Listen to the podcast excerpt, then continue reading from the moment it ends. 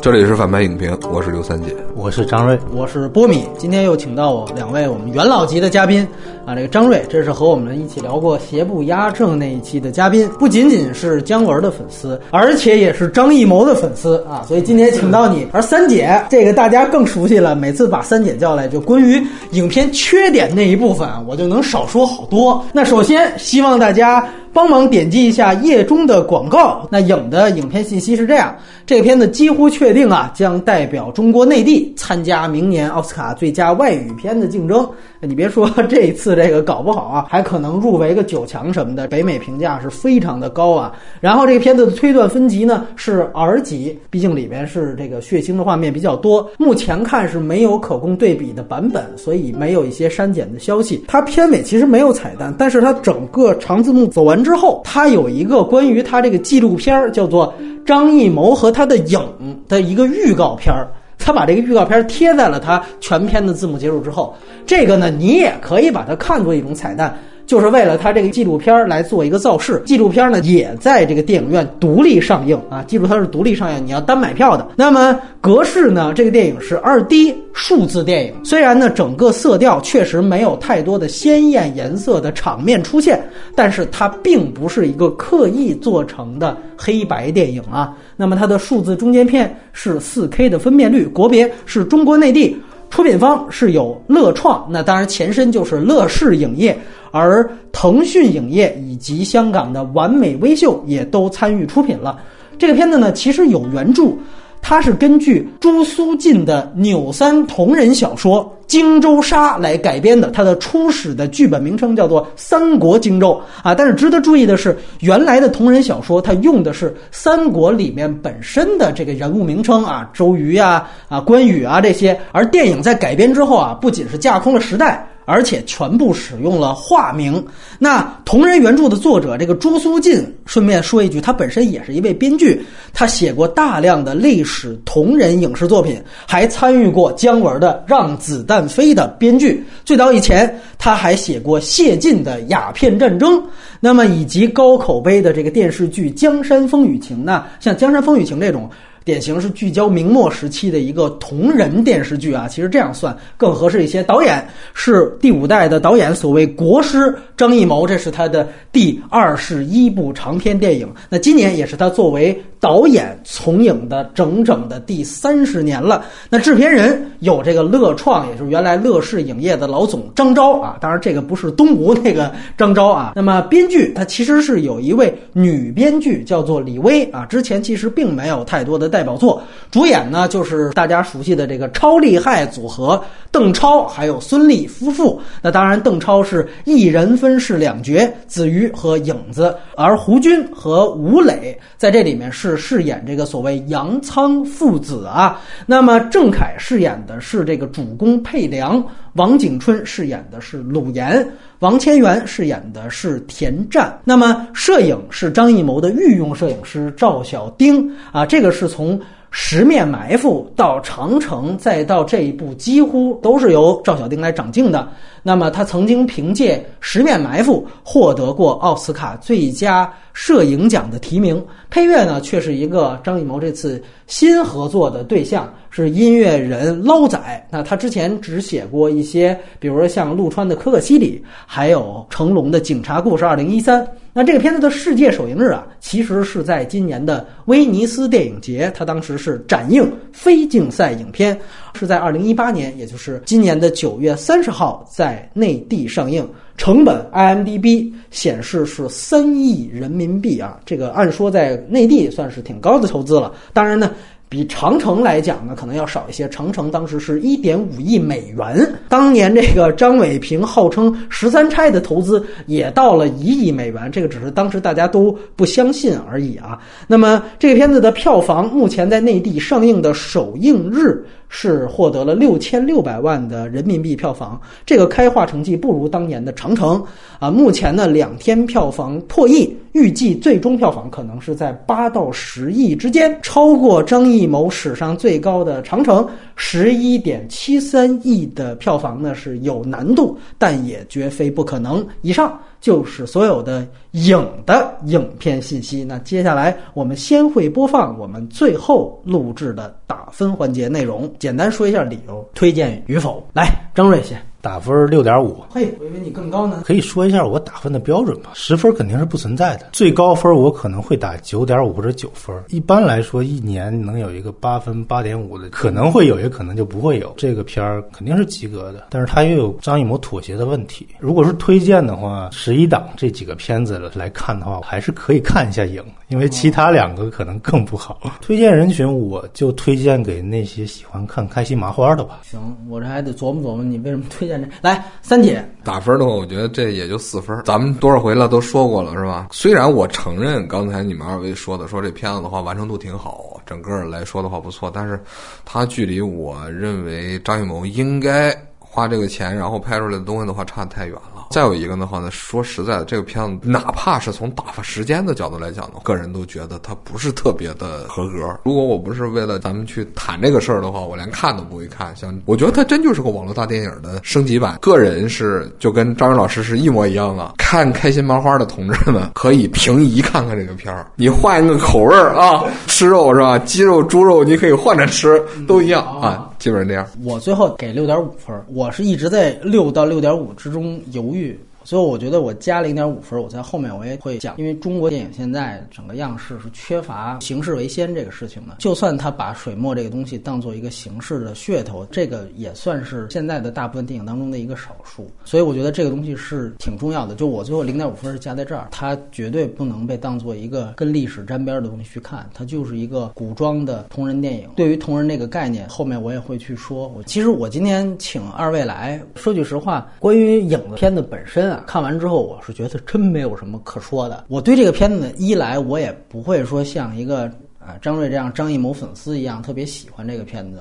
但是我也不会说像三姐一样说对这个片子可能有一种愤怒或者怒其不争，其实都没有。推荐我必须也强调一下，就这个片子其实挺血腥的，所以孩子们起码家长要陪同。尤其他啊做了很多那个滋血的声效，我觉得比邪不压正好多了。邪不压正也是 R 级，其实音效上面的话挺吓人的。那今天的节目流程是这样。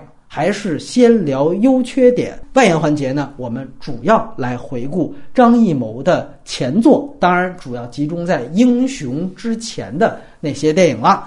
那以下就会是剧透线，我和张瑞啊，我们俩先说优点，然后三姐来谈谈缺点。张瑞，请。其实这个片子的优点，一方面是形式上的。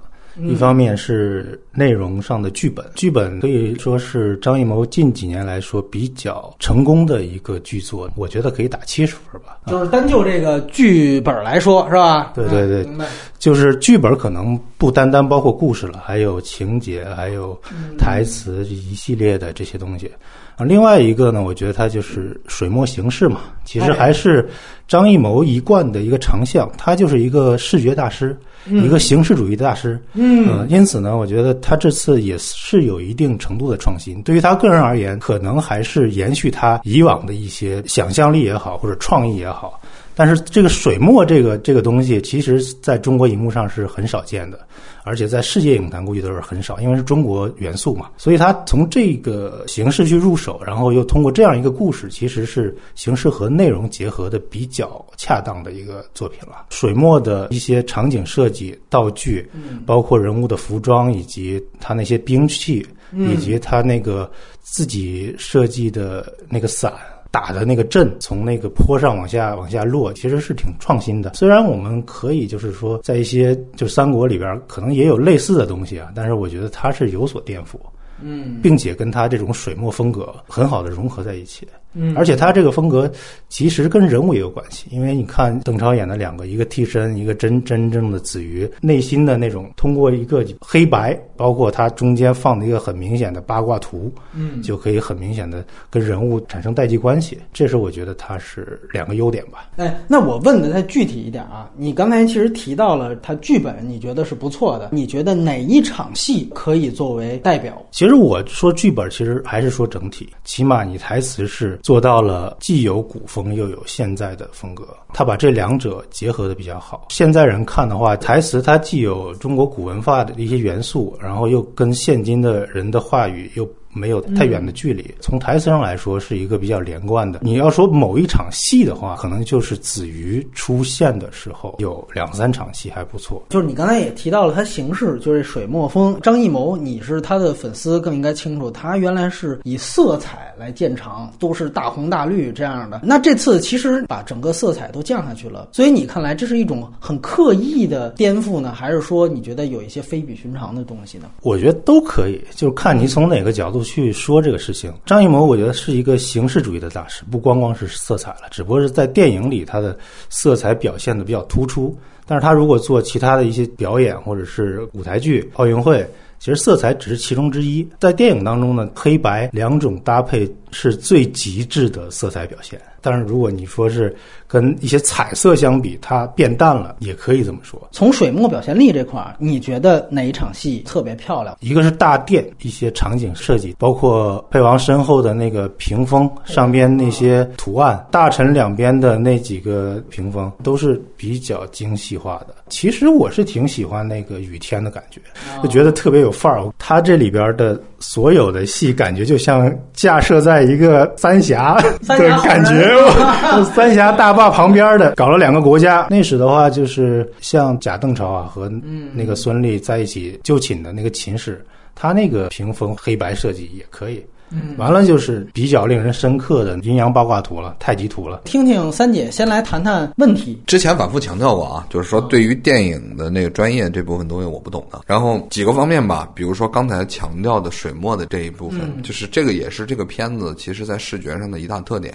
嗯但是呢，从整个构图或者审美上来讲的话，张艺谋其实是不太懂水墨或者说泼墨山水的。就是他的这种东西呢，只是把就是泼墨山水的颜色放了上去，灰蒙蒙、灰突突，他做到了这个。但实际上在操作上的话，可能反倒是到了室外以后，外景外景啊山石的时候，因为那本身是什么？是特效做的，嗯，所以他这个时候的话呢，有一点那个感觉，但是也并不是非常有传统美感的，就是它是一种伪中国文化，它有中国元素，但是它是个伪中国文化。我对它的评价就是什么呢？就是齐白石啊，虽然咱们说他那画一平尺多少钱，嗯，对吧？但是老爷子其实是画虾蟹的，当年出身呢也是木匠出身，你指望他去做什么泼墨山水啊？他自己其实也没什么把握。现在放上去以后呢，就是说给外国人看，或者说给现在很多的小孩儿就没事儿老说什么中国风啊，哎，然后从漫画里边理解的中国元素啊，他们这样的层次的孩子来说的话，他们觉得哦，这就是中国。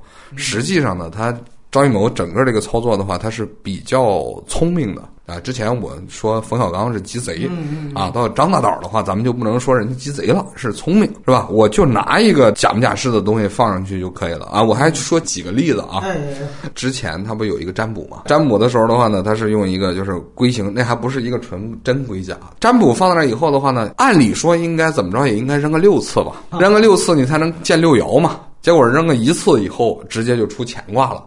是吧？这我也信啊，就是说，因为我看了一下，它这实际上等于是每一个上面的话是有爻的，嗯，对吧？这个我也可以说说，哎，这好像是靠谱的。但问题是，那你这个是拿什么占卜的规矩，拿什么规矩把这事儿办出来的呢？直接乾卦上来了，乾卦里边还六个爻呢，对吧？里边还有变爻。说明他实际上这里边他是不求甚解的，因为什么呢？因为有一个场景或者细节让我觉得可能我误会他了。嗯，其实他只是为了简化，因为里边他们的卧具是榻，他不是说像日本似的，就是你看很多就像陈凯歌导演啊，啊弄唐人的话，他跟日本人一样，他躺在地下，嗯就榻榻米嘛。对实际上咱们说往前的古人的话是是居居榻上的，就是比那个地面是高一点的。哎，这个实际上的话是中国化的东西，地面的话也是地砖。咱们去什么六朝博物馆，你看那个，其实它普遍当时宫殿建筑什么的，它是用地砖的，那说明这一点上它是下功夫了。所以我就对他有点改观，我说哦，原来张大导演的话在这个细节上还是考虑的。结果什么时候塌了呢？上殿，上殿让子瑜谢剑和印。罢官那段儿，哎，罢官那段儿那个印呢，那多大个儿？手抓这么大个儿，你甭管是三国也好，还是什么东西也好，你放心，当时那印多大个儿呢？哎，大拇指肚子这么大，比这大一点儿，金印也就这么大。为什么？因为这是竹简上面盖盖在印泥上的，嗯，这么大个儿的那个什么它盖巴掌不上去，它盖不上去，它盖哪儿？盖脸上嘛，对吧？它这是不行的。就这个时候，我终于明白，他他妈还是不明白，或者说他根本就不懂。只不过是之前的话，可能是啥？是有两个明白人告诉他，哎，这这这可能是这样合适。然后咱们说里边的家具也好，布置也好，可以看出来叫什么叫混搭风，就是你想做出来一个叫魏晋风度，结果抄进去的东西的话都是明清的，对吧？这一看就是清朝的那个地主家里边放的那个雕花。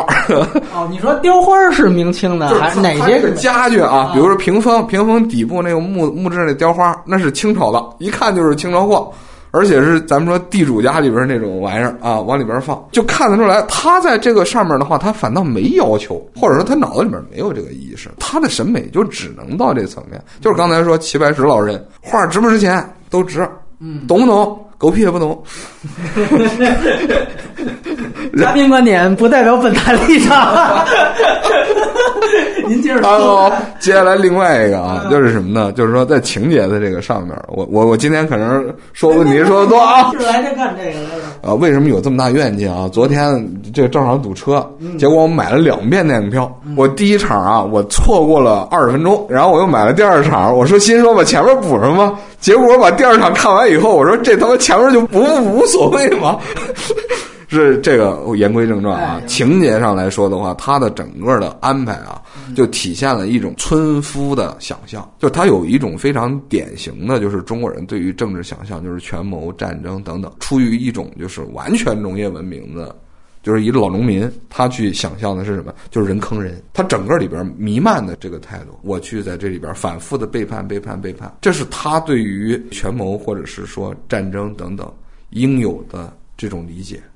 所以，我认为它实际上在设置上是非常的 low 的，而且这种反转的话，它是很电视剧化的。因为这个人物脸谱化是非常清晰的，就是在这哎奸臣奸臣哎该杀人了啊该杀人了。那我觉得那就不是说大师水平如何如何高，而是说他跟平常你看的宫斗剧太像。他实际上是一个男人，然后拿着刀捅人的宫斗剧。然后再有第三个的话，这演员准确的讲，只有郑恺在最后就是他的角色反转的时候看得出来有一定的演技成分在。嗯。然后这个谁呢？邓超的话呢，很用力，但是用力过猛。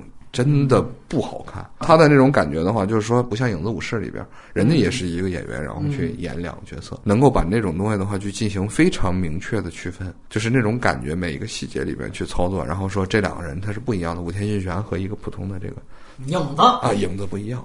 但是呢，在这里边的话，那个什么邓超无非就是扮相和他当时的那种说话语气的变化。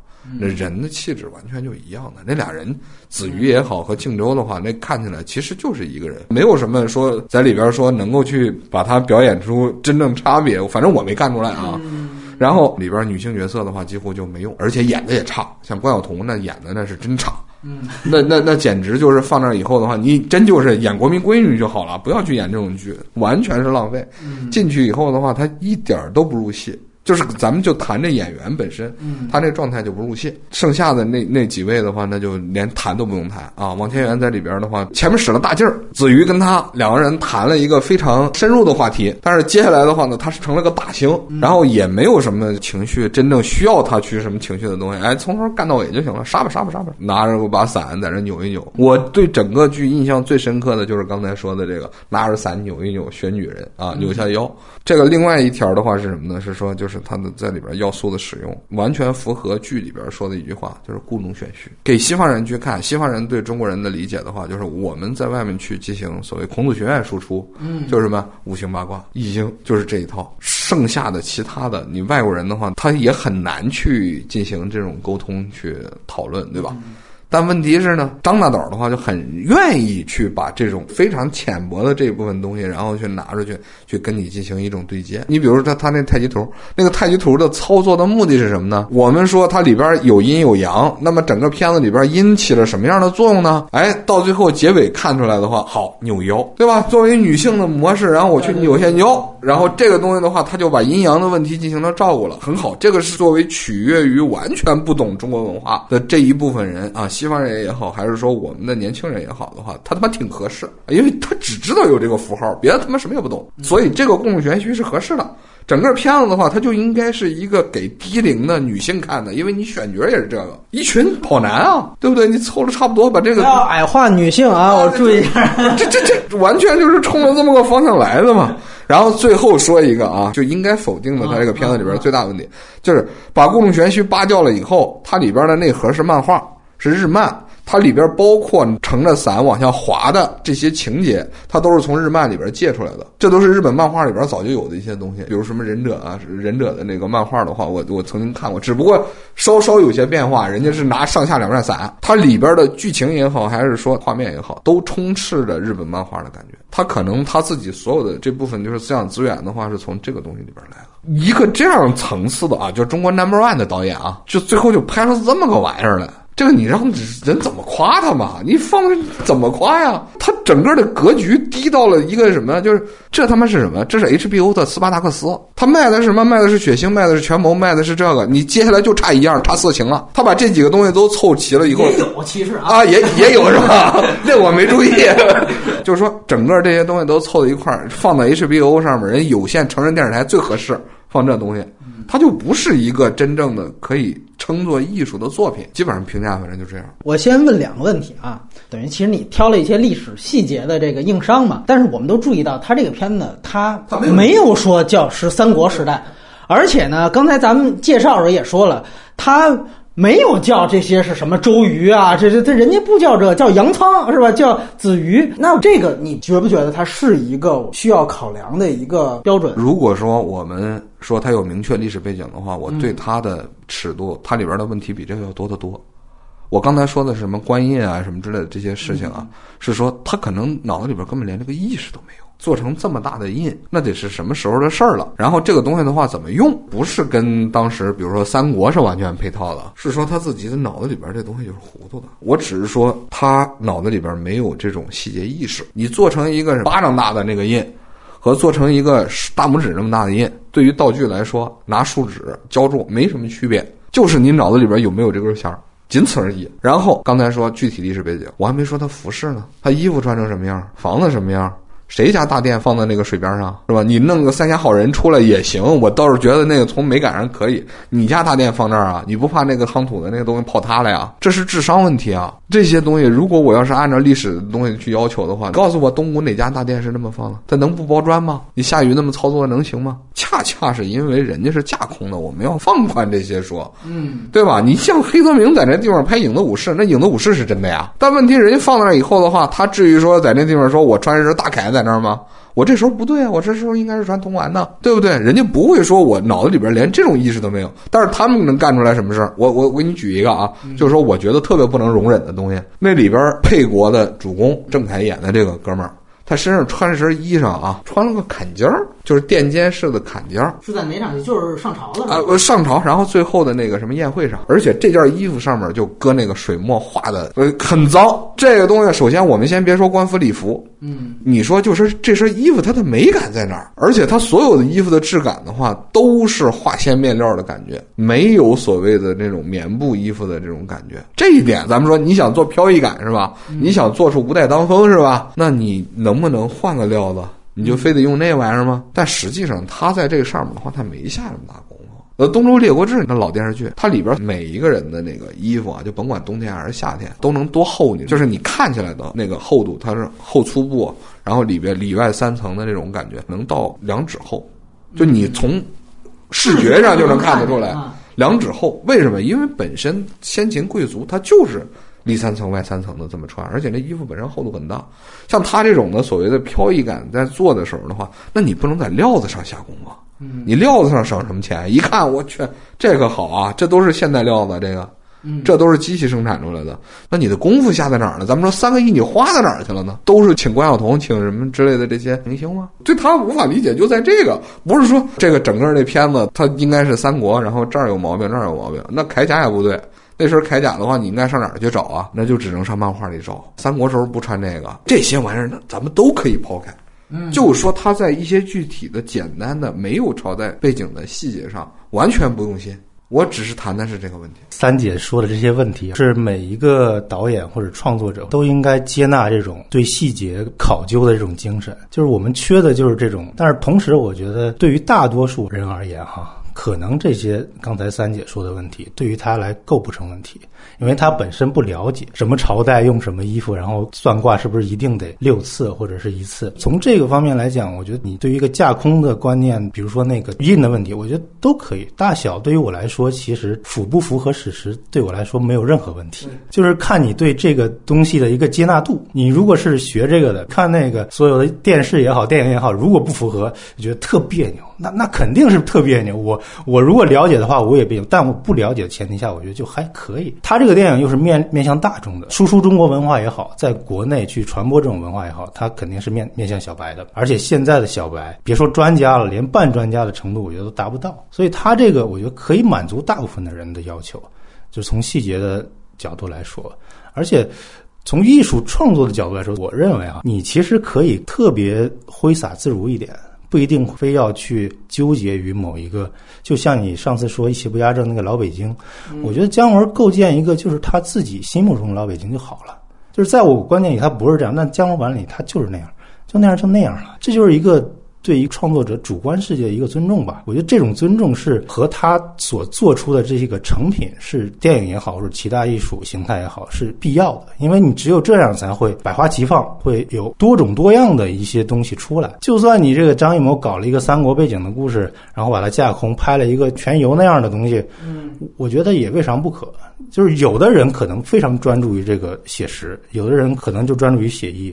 我觉得这是一个艺术的多样性。我的意思是什么呢？是说我们没有高级的。嗯，这个是这个惨的是在这儿，就是说非常少啊，不是不是少，是说就是站在格局角度来讲的话，我们是没有高级的。贾樟柯是非常优秀的导演，但你看他关注底层的时候的话，他往往其实是做个案的操作。就原来英雄当时说的时候叫史诗片对吧？但实际上的话，我们一个史诗片没拍出来，就我们没有任何有格局的东西出来，这一点才是问题。就是说，你说百花齐放，我同意。就是张艺谋，他的认识水平、知识水平就在那儿。咱们尊重他个人的表达的话，那是很正常的，对吧？他自己也就塑造出这样的世界。那我天天看他们日本漫画人，我还能塑造出什么世界来？那也就这层次。但问题是我们一点高级的都没有啊。他能有这个钱，张艺谋和陈凯歌都是人家能扔三个亿、扔八个亿让你去造一回的人，但是他们连个敦煌都拍不出来嘛？就是当年是中日合拍的那个，对吧？那个是七千万人民币还是还是多少钱？我记得是。那个已经是很牛逼了，但是说实在，他们两个连敦煌都拍不出来，可能也就《霸王别姬》还行，像英雄什么之类的那种玩意儿，哪有格局啊？最后俩人靠嘴说，是吧？和平，你就会发现他们有这个钱，但实际上他们是一群只能去做这样的相对 low 的团体操的。我认为还是一个标准的问题，就是一个是标准，一个是角度，就是你你所认为的什么是史诗，在我看来可能是不一样的，在张艺谋看来可能又是不一样的，而且他会进行很多元素的复杂的转换，搞出来。是一个综合性的东西嘛？如果我是注重表达，所以他可能会在人物上或者是故事上下的力多一些。他如果是没有详略之分的话，我觉得反而对艺术产生损害。我有这么一个问题，我也看到了，当时侯耀贤拍出《刺客聂隐娘》的时候，上映之后也有出现说，对于聂隐娘那个片子，说他服饰啊种种方面。因为他那是明确朝代嘛，就说甚至都具体到多少年，就说可能会有一些年代的误差，说有的甚至能出现大概是前后五十年左右的这样的一个误差，呃，尤其是在服饰上有人做这个考究。对于我们来说，这种历史误差都有，包括你像好莱坞的很多片子，比如像这个《勇敢的心》，这个在中国大家都觉得算是一个公认的杰作。但是其实那个片子，在这个尤其苏格兰那边的历史学家看来，那简直能找出一百个以上的历史的硬伤。但是这些呢，后来无论说奖项上，还是说大众心目当中，都觉得这都算是不错的电影。怎么去衡量这个历史的真实度对于一个影片这个优缺点的损害？这个事儿啊是这样的，比如说《刺客聂隐娘》那个电影上映的时候的话，我还写过一篇文章，就是看不懂聂隐娘的人。是不配谈中国传统文化的。我认为它是一个什么？它是一个相当于是标杆儿。但是呢，我也能看得出来，刚才你说的，它不是五十年，甚至一百年，就甚至就是宋朝的东西啊，就是它不是完全的，真正能做到对唐朝完全复原的。实事求是的讲，但是最重要的，当时我在这篇文章里边最重要谈的是什么东西呢？是说这个片子只要它里边的人物不说话，它所有东西定格下来以后，它就是唐朝的画，它就是唐朝的场景。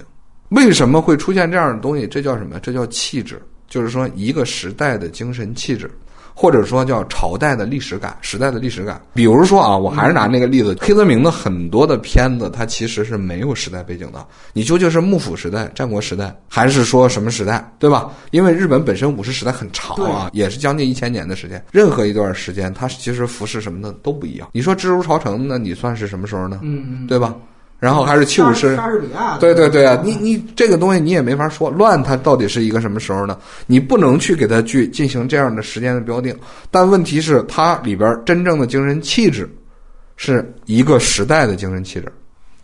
比如说，我要演的是乱世，我说的它是一个什么？是中古时代的乱世，嗯，是个上古时代的乱世，是一个什么？是一个近古时代的东西。这个东西的话，是能够去让你去做体会的。什么叫体会？就是说，你什么叫高级、高级、高级感是从哪儿出来的？是说你能够无限的贴近这东西。因为陈寅恪先生啊，其实有一句话是说，历史的研究其实是至此而非彼的一个特性。就是说，你去找的历史感其实是这个东西，就是这一朝和那一朝是此而非彼。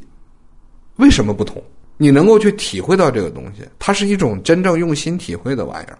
而我们看到的这个《霸王别姬》牛逼之处，就在于说，它真真正正放出来是一个民国时代戏园的那一套，它让你真能沉浸到当时的一个状态里边。刚才说姜文复制，说实在那玩意儿，我就觉得他没做到。那那个姜文说他是自己想象啊，他是想象的，他是大院子弟，是中国共产党的大院子弟，是新时代贵族。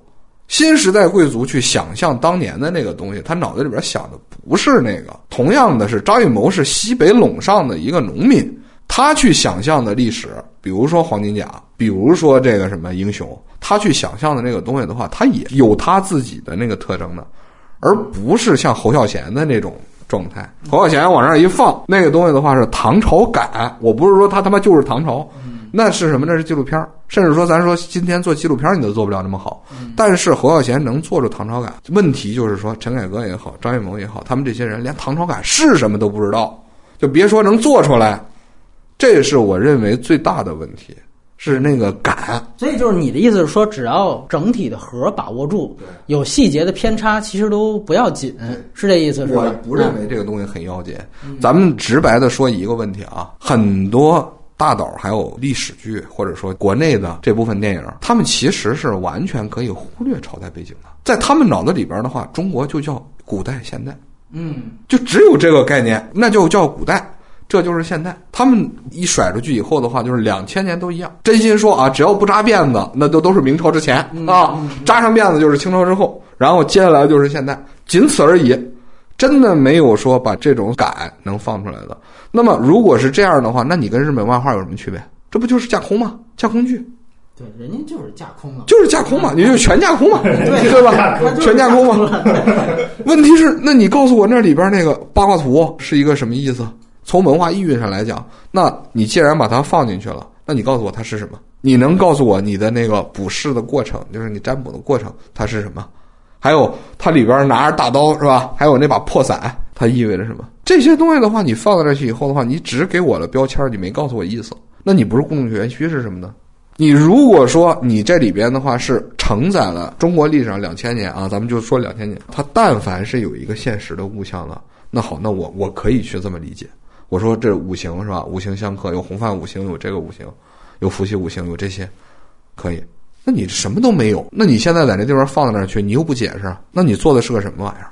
它呢？其实你像你提到八卦图和长刀什么的，它其实是有一些意象上的表达，是是很表面的。就比如说羊男人长刀，对吧？你包括你也可以理解为这是一种性气，是是吧？是刀和伞，对，伞可以破刀，对吧？你伞一转，把这刀就转出去了，这就是他眼里的阴阳。那他通过这个来去交代，最后邓超是怎么赢了关羽的？其实不是就这么一个意思吗？对吧？就是他其实是有剧情功能的。嘛，就是在表面上，他都建立了。我刚才不是说嘛，我说电影这东西我就不懂了啊。啊，实事求是的讲呢，它里边所有东西的话都有交代就。是历史感没有，就就这个意思，就是对吧？他不是中国人，他连区分中国人和外国人你都区分不了。怎么着？有有话说，来来来来来，我认为还是从艺术层面来讲，他其实没有说就非要那样才行，就是就是在你的观念中，这那样的才是好东西。那我尊重你的观点，但是还是我刚才说的，他们一个作品肯定要有一个主流的指向。它主流的指向如果是写意，不是写实的话，那些东西其实不重要。啊，是不重要。对啊，而且你说故弄玄虚，我就是故弄玄虚，故弄玄虚是好的。它恰恰因为故弄玄虚才有味道在里边儿，它并不需要去把一个唐朝感展现出来，或者是三国感展现出来，这个跟剧情完全没有关系。你展现出三国感，对它其他的一些主题上的东西完全没有帮助，只能是是一个哦，我有一种历史感的东西在里边儿。但他可能一开始就不是想拍一个历史感的东西，他想表达的权谋或者替身的故事也好，或者是真假的故事也好，或者是阴阳的故事也好，故弄玄虚，我觉得也就够了。但是我觉得他故弄玄虚，但不是雕虫小技，这一点可能咱俩有分歧。就是你觉得这也是雕虫小技，但是我觉得是故弄玄虚，但不是雕虫小技。两位的意见我都在听，今天我觉得挺好的一件事情，省了我好多事儿。从三姐这边儿，其实跟我上次聊那个贾樟柯是一样的，我觉得有这样的一个期待，可能过度的放在了明导身上，就是因为中国现在没有可以拍出好东西的这个人了。而明导现在显然他把他自己的目标放得特别特别的低，在这样一个非常规定的动作当中完成的，好像还可以就完了。但实际上，他远远可以做一个更厉害的东西。但是另外一方面呢，我也非常认同，就是影这个片子呢，其实我给他的一个最大的定位啊，我是把它当做扎克施耐德原来拍了一个片子叫做《三百勇士》，啊，斯巴达三百勇士，就是一个完全根据漫画来改编的一个非常有画面感的这样的一个漫画电影。我觉得影基本上就是这样的一个对位，并不是高级黑。我觉得它其实挺好的，去普及的一个概念，就是同人电影的这样的一个概念。而且呢，直接的就把这个纽三同人的这样的一个亚文化的概念，第一次的向整个主流文化展现出来。我觉得，如果你把它定义为一个斯巴达三百勇士的话，我们其实这里有一个区别，就是说古装片和历史片的区别。就其实这两个事儿，它是不是能够划等号？在我看来，它是不划等号的。古装片其实就完全是一个大的硬概念，就你只要不是在现在，就跟你说的似的，只要是民国之前，我都可以叫古装片，这是没问题的。对。但是历史片这里好像有某种的人文关怀要在里面，要有历史感的捕捉呈现。我觉得这两者是典型的不一样的。我非常认同一件事情，就是中国现在已经没有历史片了，只有古装片。但是在这个前提下，我们把它当成一个古装片，它是古装片下面的一个扭三同人电影，就像《斯巴达三百勇士》一样。那我觉得那就拍的不错了。就拍的不错。对，那你最后衡量它是什么呢？就是类型元素呈现。打戏有没有？宫斗戏有没有？这些东西通通，我们说它就是一个爆米花属性的执行。对啊，这些其实是商业片范畴。我记得当年《斯巴达三百勇士》的时候，大家可以回想一下，当时听说伊朗是直接外交部就急了啊，说是这个片子等于侮辱伊嘛，就是把里边是应该是大流士吧，还是就给写成一个大魔鬼了，说你这他妈就侮辱我们波斯文化嘛，这个那个的。其实当时我们当然作为第三方看，属于站着说话不腰疼，就觉得是不是这伊朗政府太拿这个三百勇士当回事了？人家他们就是一个漫画电影，就是跟 HBO 这个其实一样，就是我输出的是暴力血腥，但是与此同时呢，我整体上是有自己的一套美学的。我这套美学可以是漫画美学，它只要是完整的就可以了。那在这个方面来讲，我觉得《三百勇士》，我从来不拿那个片子当历史片看，我觉得就是挺棒的 B 级片儿，而且画面感是非常非常强的，有的还贱的还模仿了英雄。这我们后话说，因为中国呢，我们自己漫画文化其实没有那么深厚的积攒。我们有的这些东西，其实无非就是四大名著的。那你说四大名著，其实说到现在，呃，很多人把它想成的是一种圣经，你不能碰。包括为什么大家都非常欣赏这个央视版的《三国演义》。就这是社会很主流的一一个意见，就是说你只能照这样的东西去拍。这种对于所谓《三国演义》正统的原教旨主义的这种东西，我觉得是非常没有意义的一件事情。从这个角度来说，无论是影还是前面像麦庄他们做的关云长这些。纽三的同人电影，我其实都是一种尝试的体现。从这方面来讲，我其实乐见其成的，这个是我的一个基本态度。我们在本身没有所谓的主流正常文化的情况下。所有东西其实都是在不断的迎合，然后一波一波的去搞这种层累结构。我们在里边的话，没有一个真正的主流文化嘛？你会发现，我们没有任何占据科学美学，就是相对正统的那一部分东西的主流文化。那你觉得，像比如说八十年代版的《西游记》和《红楼梦》，还有九十年代的《三国演义》，这个能算是一种正统文化的一种主流文化的那个产物嘛？就是就是官方主流文化的产物，举国体制的举国体制的产物，它算什么美学？你看老《西游记》的话，它根本就直接把原来那个《西游记》的那文本都改了嘛。你说的美学是不是比较接近西方那一套？我觉得是应该叫西方的学院派的这一套，就是说人家起码是有一个相对稳定的知识，基于知识和理论体系、理论体系、美感，然后这个东西的话，它是有这么一套东西。这个在它的大众传播里边从来不是主流，但是这个东西定海神针，两百年都存在。嗯，对吧？现代化以后的话，它一直都存在。嗯，但问题是，我们的问题是什么呢？是说，我们除了刚才说的官方主流之外，另外一部分的话，就是追逐各种各样的热点。哎，我借着三姐这个逻辑，是我认为错把央视版的这些四大名著的电视剧版本当成一种主流文化，这个是在我看来是一种遗毒的表现。是，它本来就是一群粉红嘛。对，我觉得这是一种遗毒的表现，而像。这样的纽三同人，它能起到的一个所谓的正面意义是什么呢？其实就是冲击这样的一个东西。我告诉你，这个东西已经过时了，或者说这个东西已经不再被时代需要了。你们需要放下这个东西。关键问题是，同人的这一部分冲击，它也不是第一次。就咱们这么说吧，从八十年代开始啊，就不断的在冲击正统的这个东西。对。但问题是，流行这个东西的呢，会一波一波的会被什么？被后边那一波拍倒。所有人告诉你说，哎，只要票房好，老百姓爱看，这就是好东西。这种话的话，反正我是个人是不认的。老百姓爱看，老百姓还爱看毛片呢，那你怎么不上那个电影院去播啊？老百姓更爱看这些玩意儿。不不不，我没有说这是老百姓爱看的。我冬天不是说你，我们本身在这个文化的这个所谓浪头的这个一波一波下去，他每次的理由借口全部都是老百姓爱看。我们分析一个电影的优缺点。其实就是客观呈现，我不管你主观是怎么呈现。你说张艺谋主观，我就是凭借这片子我要捞钱的都没问题啊，无所谓，因为这是文化现象嘛。所以我觉得在文化现象上，它有这样的一点积极意义，这是在我看来。就你说它消解嘛？是的，它能够消解官方 官方主流意识形态嘛？但问题是我认为，如果你没有去站在所谓就是相对科学的什么之类那些一个相对稳定的玩意儿，我我本身也是历史自媒体。那么咱们说碰到的、接触的有大批的，甚至现在已经他们已经成长起来写作者。再说什么呢？英雄里边去展示的战争场面如何如何的符合历史。我们的带偏了，他是完全带偏了。你比如说像评书当年曾经带偏过我，我们认为每一个古代人打仗都是八十二斤，啊对，对吧？五百斤大锤。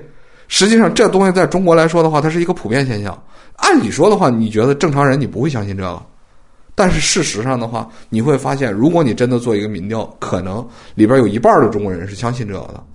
这个吧，那你能说现在美国人拍钢铁侠都觉得富翁肯定都是里边钢铁侠那样吗？那我觉得，如果美国人做一民调，一半人也真的相信啊，也许乔布斯生前就是钢铁侠那样。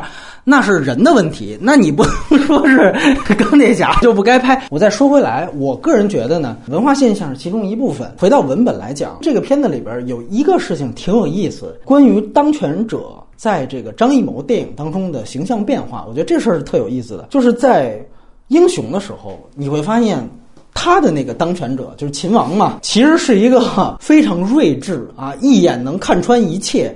尤其我这次再过一遍英雄，我其实觉得。这是一个非常可怕的一个价值观的一个体现，而且他最后建立的一个境界是，啊，原来最高的境界就是你能悟到寡人所想。嗯，对哦，原来天下最了解寡人的，竟是寡人的刺客，这是特别可怕的一件事情。再到黄金甲的时候，你会注意到他还是当权者获胜。厉害的一句话就是：啊，朕可以赐给你，但你不能抢。整个皇位其实还是保住了，但是与此同时，他做了一个变化，就是。在那个电影当中，你不可能再把周润发的形象当做一个正面形象，而且他也一切尽失了。你感觉这个其实是一个小小的变化。再到这一步当中，当权者形象他其实有了一次更彻底的被否定。他一直都在讲骑手的故事，就是独裁者作为一个。呃，下棋的人，他怎么着下了一盘大棋，把底人全都玩了。但是这一次，他做了一个最彻底的剧情上的变化，就是最后他也把自己玩进去了。其实是 两个棋手全都死了，留下了一个棋子儿的故事。如果我们把张艺谋作为一种符号去看待的话，总是觉得他的电影带有某种所谓主流色彩，不说官方色彩，所谓主流色彩的话，从当权者的形象。在他的电影当中的变化，我觉得这也算是一个小小的进步吧。你包括我们回想之前冯小刚拍那个《一九四二》和拍《我不是潘金莲》的时候，因为他也展示了权力结构的最高层或者比较高层，你会发现在他们这一代人里面，权力的高层往往只有两种形象，一种形象就是真英明，但是有苦衷，只是世人不理解我啊，这是一种形象。啊，你像蒋介石在 那个《一九四二》里也是这种感觉。还有一种呢，就是大智若愚，就是你比如说，呃，历史当中你看着谁是昏君，那是他们你们小老百姓狗屁不懂，其实人家那都是装蠢，那人家其实早都是有运筹帷幄。就这两种形象塑造出来。就从英雄前后开始，我觉得特别可怕。这个其实就特别像三姐刚才说的，是一种典型的对于权力的一种想象。反正我也不知道你们什么样的，那你们肯定有我们不能体察的苦衷和不能了解的高屋建瓴的地方。但是这一部电影呢，它通过最后这个反转，我觉得做了一定的消解啊，这也是它文本上的一个东西。另外呢，我觉得其实就是大家都在讲的类型元素，这个是。真正的电影逻辑就是刚才我提到的所有，比如说动作戏的设计。他讲了一个特洛伊，你看那大船出来的时候，我知道我我这底下藏着人呢，这就是木马，这就是木马，对不对？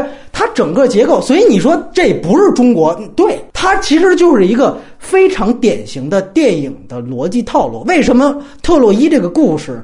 能够流传那么长时间，我把这个东西一放上去，这所有东西就都明白了。我觉得这个对于建立电影的这样的一个起承转合是非常有效果的。我觉得确实是，人家这电影挺好的。就是说，从我没有说你，我在说我自己的。呃，你包括，因为它主打是动作片嘛，动作片，但最典型的，我需要解决一个就是关羽那么牛逼啊，他这里是杨仓了啊。我们就用他这里，胡军那么牛逼，邓超挨了一刀，真身都他妈不能出来了。那我就需要给观众解决，我怎么样把这样一个牛逼的人给干下去？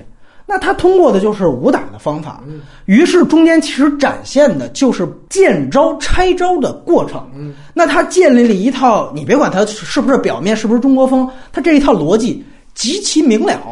就是说啊，我跟夫人悟到了这样的一个，因为你是啊，就至阳至刚嘛。那我在这方面，我跟你硬杠是不可能的。那我就哎，对我就玩玩点阴的，这不就是这么一个道理吗？所以我最后我是建立了，说白了，这不是人物逻辑，它也是动作逻辑。最后我在打戏上我一体现，撑过三合。我就问一个问题，就是说，他这个东西花三个亿跟花三千万会有区别吗？会有区别在哪儿？就是在质感，这个质感不是你指的历史质感，就是你看你也挺喜欢这个《绣春刀二》，其实我也挺喜欢的。去年的片子《绣春刀二》其实有一挺大的问题，就是你看它那画面有点，确实有点太糙了，有点假假，哎，有点假。这些好多你看不是说。导演想不到，那真的就是这经费，哎，这经费就这样了。你比如说，我批到美术组，就他们这么点钱，那美术组你给我这么点钱，我能给你做出这个？导演说做不行，不行，你再批钱呀，没钱就这个，那怎么办？所以他大部分你最后看到的，这就是 成本带来的这个区别。呃，你包括说这下雨，它全都是实拍。呃，这次张艺谋说他用的特效，其实相对他之前英雄动物逻辑那些还少了。听说特效量，当然这个片酬什么的我不妄议啊。这个 现在不是高片酬限制，我也不知道真的花多少钱，应该应该其实没多少钱，因为聊成本是另外一套事儿了。就是三亿，它到底是不是真的？这个这这我们就不多说了。总之，我觉得就是我们就看它最后的呈现。整个武打的这个，咱们从这个标准来看，我觉得确实是有整个工程的那一段，你别管是奇淫巧技还是雕虫小技，我个人觉得，反正整个视觉快感能带出来。还是那句话，把它作为一个中国的三百勇士，我觉得可以及格，就是一个基本的判断。你要把它当做聂隐娘，张艺谋有一句话我特讨厌，他就说，如果聂隐娘是我张艺谋拍的。我觉得大家还是会骂我，就我觉得这话特别混蛋。这个够啊！我觉得这话特别混蛋。但是呢，这个影，你就把它作为一个三百勇士，我觉得他比归来进步的一点。归来其实当时啊，我。觉得有一个问题，就是你拍一个初恋五十次没问题，你想煽情，但问题是你为什么要他妈用文革背景？就当时我一看哦，陆犯焉识，你要用文革，我以为你肯定要有所表达，后来发现除了大家硬找的那些什么红色遗忘代表现代遗忘，其实你仔细看那脑洞都对不上。那我们有机会去谈，但是就文本本身来讲，它是一点表达都没有。我当时其实提到了一个最大的问题，就是说。你要是不想拍这个东西，你就别用这个时代背景。但其实我觉得影啊，我是说它作为优点一点就是它就没用啊。那我就架空啊，我不想要这东西，所以我就架空，因为我知道我做不到，这是一个有自知之明的表现。省得你骂我，省得你骂我。对，没想到刘三姐还是骂了。但是作为我这儿，我在这一步上，我就觉得那就 OK 了，对吧？你把这个东西架空之后，我就 OK 了。另外，关晓彤演的烂。我是极其认同，但是这个人物单拿出来，这个人物写的不错。嗯，人物是有用。这个人物写的不错在哪儿？很简单，就是你单独把它拆出来，这是一个有范儿的，对于挺制衡的一个人物作用。他需要在一个所谓的尔虞我诈的一个官斗的过程当中，他要实现一个自我价值观的体现。就是你他妈拿我当棋子可以，但是我有我自己的主张和表现。这个表现就在于，好，你把匕首当做我的信物，这是一个国与国之间的示威。最后我把这个匕首拿出来扎死你。你会发现，他把这个个人的体现和最后的动作的武器，这个都结合在一起。这个人物本身做的是很不错的。呃，失败是失败在选角层面，你要找一个更合适的演员。然后更磨一下这个人物，我觉得这个人物会做得非常好。所以剧本表演还是分开看。我觉得这个在剧本层面，这个人物是不错的。呃，应该说这里面所有的人物，我就看到这么一点儿东西。当然，你说他是不是孙尚香，我们都都另当别论。但是在一个电影的逻辑内，他这个人物是有的。这就是我的观点，咱们交换意见。张瑞来谈谈你觉得问题啊？刚才其实三姐说的一个我特别赞同的，就是他演员的问题。嗯，刚才也说到，举了很多例子吧。在我看来，可能就邓超的那个真身哈，还有王景春那个角色演的是及格的，其他的我觉得都不太及格。张艺谋他自己是说要找一批会演戏的人，但是我就不理解为什么，其实也是会演戏的，王千源和胡军是是是是是，我觉得是会演戏的人，但我不知道为什么表现的这么差。对对对，就是他们俩就基本就没有毫无个性可言。嗯，就更不用说那些小鲜肉了。嗯，那个吴磊就简直差上加差呀，和那个关晓彤是吧？不分伯仲啊。包括一开始第一场戏，郑恺说那个台词，我觉得那场戏从节奏上来说有点问题，可以剪短。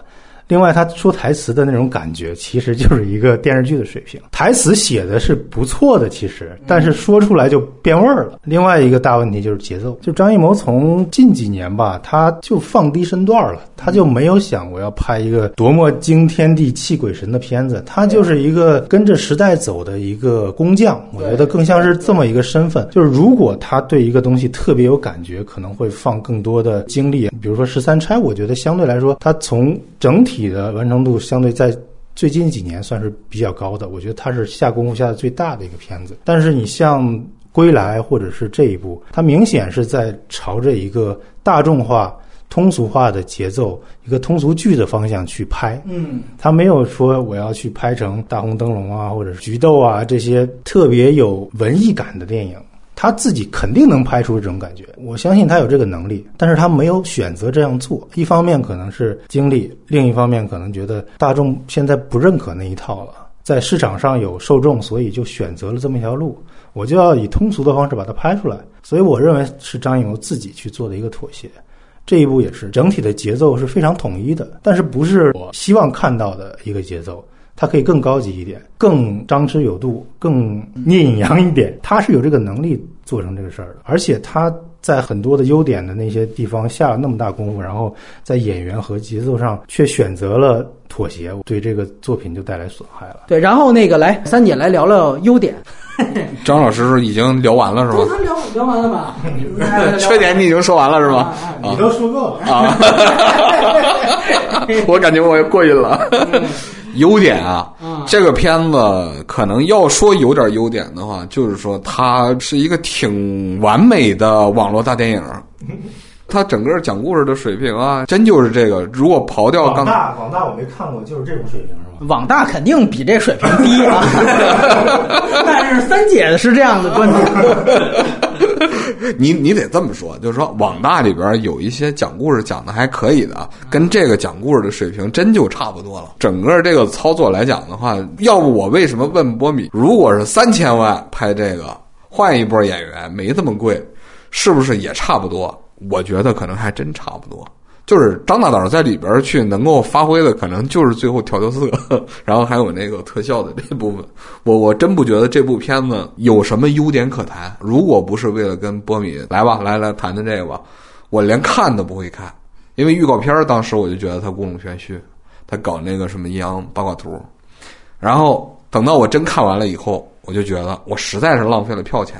嗯啊，整体上就是这样，因为我从头做到尾，就你像你刚才在那说的，说里边他的打斗场面，他什么之类那东西的话，没有一点我觉得值我这票钱的。拿一个袖剑叫朱和弩是吧？总共十二发，您可以试试看啊。你那上面连个什么，连个弩弦都没有，你怎么射出去的？这些玩意儿它是用脑子想的吗？这个不需要考虑什么历史吧？就是咱们说它里边用什么火药推进的是吧？化学能推进，就是张艺谋的片子里边永远充斥着这种东西。简单物理知识，比如《英雄》里边，总共射箭的弓箭手的话有四十多列，那 那三百勇士也有这样的问题啊！长龙里边这个物理知识更更不用讲嘛，对吧？你这不是他，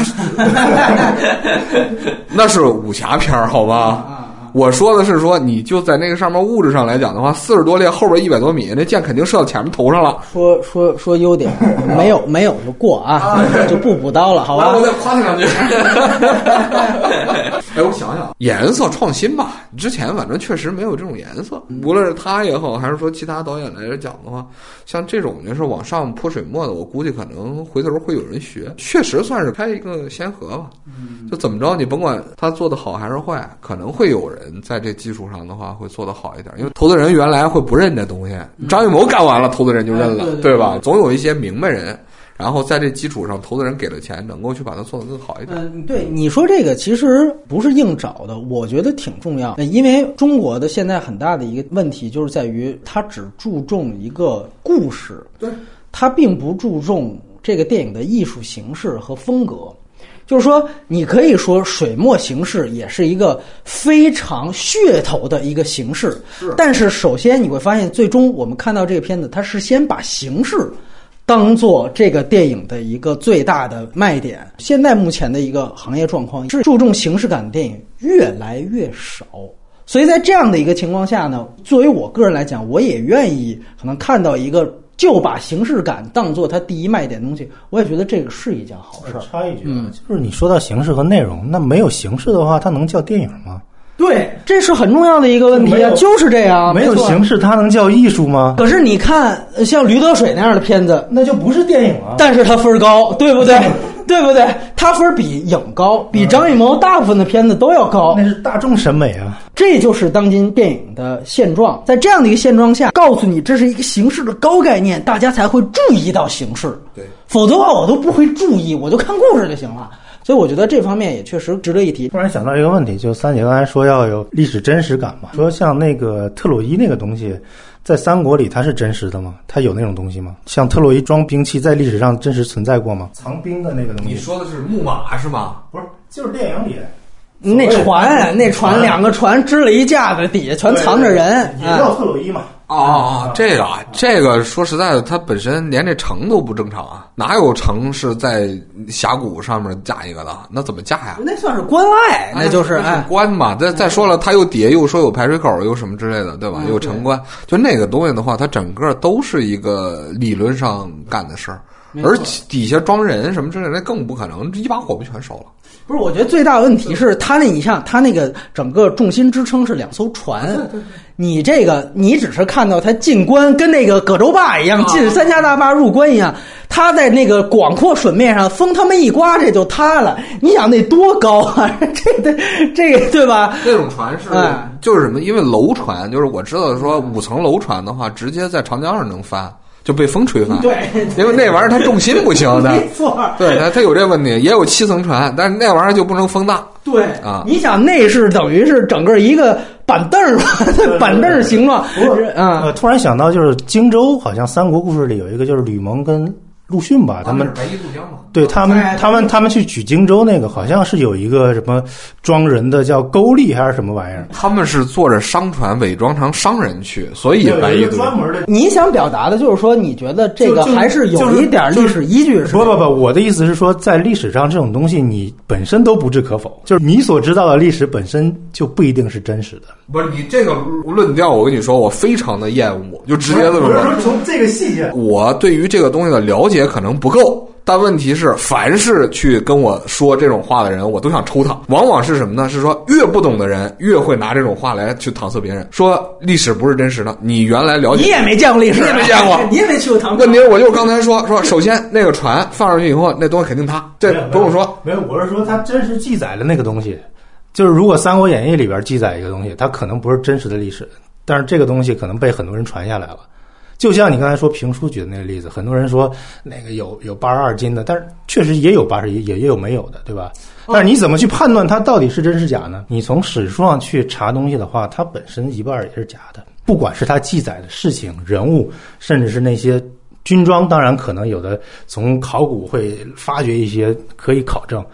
但是很大部分上也是没有办法考证的，当然是能考证的呀。细节的这种掌握的程度分人，比如说我对于三国我不熟，但问题是，如果你要是拿出来那个唐朝或者是说汉初的这一部分的话，那你说什么，你基本上你能问的问题我都能给你回答。就说这玩意儿看掌握的程度，而不是说这个东西的话不可知。你像刚才说的，说你说的那假的，你说《三国演义》它是能算史书吗？三国演义是小说啊，哥哥，他当然里边全是假的了。那正史里也没有替身啊，那这个没人说他有替身呢。正史里也没有吗？它本身就是一个胡编的东西啊。他刚才说了，他是个同人作品，就是正史控了，咱们不是？我觉得很多野史可能也也有真相。不不不不不不，你这里边的话有一个明确概念问题。野史是什么？野史的话，全称的话叫拜官野史。它实际上的话是什么？是说我。本身对这个事儿有一定了解，然后我封文了一些东西，然后写的。但是请注意，那封文呢，我肯定是汉朝的事儿，不能说是一个现代人坐在屋里边，然后在那说刘邦是驾着高达打败项羽的。按你的标准的话，这就叫野史。但问题是你看到的很多的信息的话，其实就是刚才我说的这种野史。事实上的话，野史是有标准的，这东西的话就是在历史学界有标准，明白吗？就是很好奇，从这些。信息当中你怎么判别真假？啊，不是这个我就叫停了啊，这个这跟电影没关系了啊。首先我再说一遍，这不是一历史片啊，对，这是同人片，这是一同人片，而且呢，这两位可以私下里再打，我觉得都没问题。我没有，这是节目效果啊，主要为了节目效果。我既不，我也不敢抽张宇老师，张宇老师也不可能直接打我，对不对？我呢也不是针对说他是个历史片，我是说对张艺谋，他是拿着三个亿的导演。他能够拿到这个资源，但是最后没有达到这个效果。比如说，他达到说黑泽明的那样的水平，他没有达到，对吧？但是我觉得他的那地位应该干成这样的大事儿。是是，这我刚才替你总结了。对，我们仨都都是一致的，一样一致的嘛。但问题是你现在干成这个，对吧？就是拍一同人片儿，你这就就就就 就也不是不行也不是不行。我我我说缺点，对我聊具体的结尾。他设置了开放式结局，不置可否。这个在我看来，我觉得算是一个争议。因为呢，我非常明白，不是张导他拍不下去、编不下去了，他绝对能编下去。这我们都可以替他脑补上，他完全可以写成啊说这影子最后就坐上王位了，接受百官朝拜，然后我一个镜头拉远，这就做完，这可以啊，也完全可以拍孙俪最后幻灭了，他他妈拿起刀在影子跑来的时候，从背后也捅他一刀，最后所有人就都死了，这都可以。甚至你也可以拍啊，百官。都明白出来这是影子啊，互相一时眼色，但是国不能一日无君啊，这种那咱们干脆就都装傻，然后就拥戴他为王啊，甚至说呃孙俪就是他敢出去吼了，他也愿意去说真话了，但是没人信。对吧？我就把你当疯子给拖走了，你这些都可以当结局，每一种拍出来也都算是一种完成。但这片子都没拍，这个我觉得是这样，它在剧作上没有问题，开放式有什么问题啊？但是我觉得呢，它影响一个比较明确的主题表达。其实谈的就是说，你哪怕建立一个宫斗，你这宫斗最后你想体现一个什么意思？我觉得这个通过一个开放式结局，并没有有助于你最后对这个意思的传达。啊，我个人感觉这可能背后还是张艺谋的一种畏手畏脚的体现。这个片子你可以注意到一个特别大的情绪，就是虽然他用了这些偶像，但是他绝对不是去讲一个什么多浪漫的爱情故事。这个片子其实看着跟它的色调其实有一点是比较复合的，它很负能量。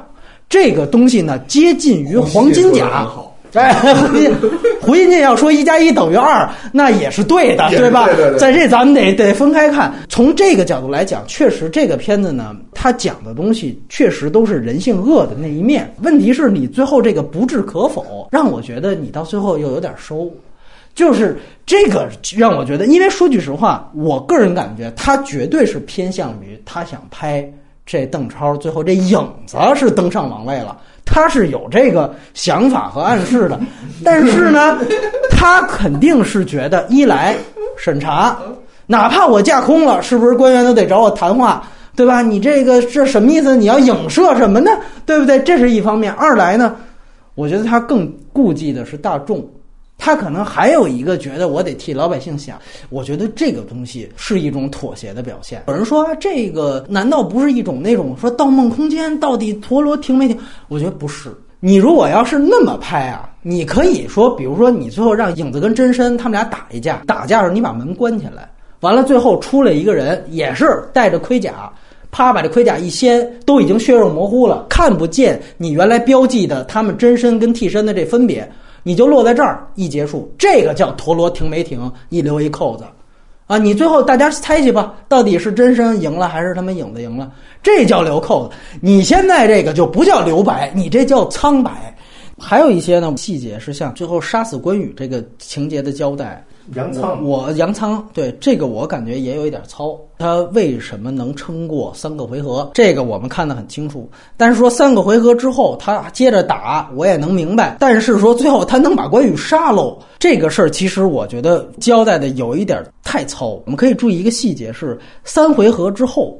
那个旗子其实还没被砍断。那个时候，影子他看了一眼旗子，哦，还没断。他说了一句话：“那咱们俩再打。”那就说那就不是决胜负了，是定生死。那这个时候，你可以完全理解为三个回合之后他还要再打，是因为旗子还没倒，他还是在为了执行都督的政策，也就是拖延时间，而且还给他多次看到说旗子还没有倒。那这里边他到什么时候是开始为了自己而战的？就这个变化其实没有太清楚。就如果说旗子倒了，他还在打，这可能是为自己而战。关羽那边也很奇怪，就是你可以说这个旗子倒了，代表他马上就知道自己儿子死了，那按说就是中了奸计了。那他最后被杀。那你只能理解为，那因此他就心绪大乱了，所以就方寸大乱。那按说这种人旗子一倒，发现儿子死了，他他妈应该激发出来他的愤怒状态，他应该爆豆了，爆豆那他应该更牛逼，武力增强才对。就这里边，我希望看到的是一个层次的递进，就开始两个人三回合是君子交战，也是国与国的交战，但是到最后，他应该变成一个私人上的交战，就是一方面。